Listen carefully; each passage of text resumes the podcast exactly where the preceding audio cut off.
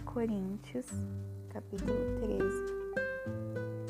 Ainda que eu falasse as línguas dos homens e dos anjos e não tivesse caridade, eu me tomaria como bronze ressoante ou um cimbalo tilintante.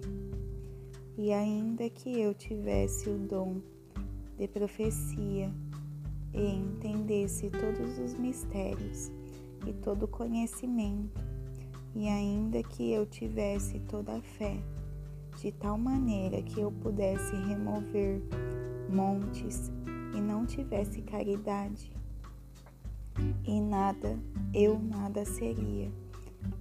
E ainda que eu distribuísse todos os meus bens para alimentar os pobres, e ainda que eu entregasse o meu corpo para ser queimado, e não tivesse caridade, de nada me aproveitaria. A caridade é sofredora e é benigna. A caridade não é invejosa. A caridade não se vangloria, nem se envaidece, não se comporta indecentemente, não busca os seus interesses, não se irrita facilmente, não pensa mal, não se regozija com a iniquidade, mas regozija com a verdade. Ela sofre todas as coisas, crê em todas as coisas, espera em todas as coisas, suporta todas as coisas. A caridade nunca falha, mas, havendo profecias, falharão, havendo línguas, cessarão, havendo conhecimento, desaparecerá.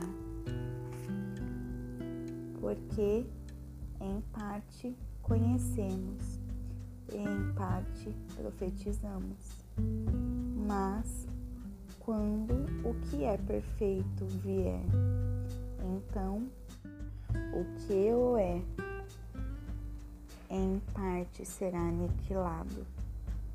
Quando eu era criança, falava como criança, entendia como criança, pensava como criança.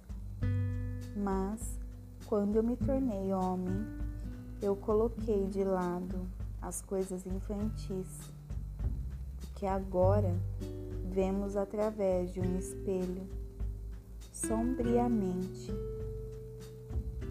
Mas então face a face. Agora eu conheço em parte, mas então conhecerei como também eu sou conhecido. E agora permanecem a fé, a esperança e a caridade. Estes três, mas o maior destes é a caridade.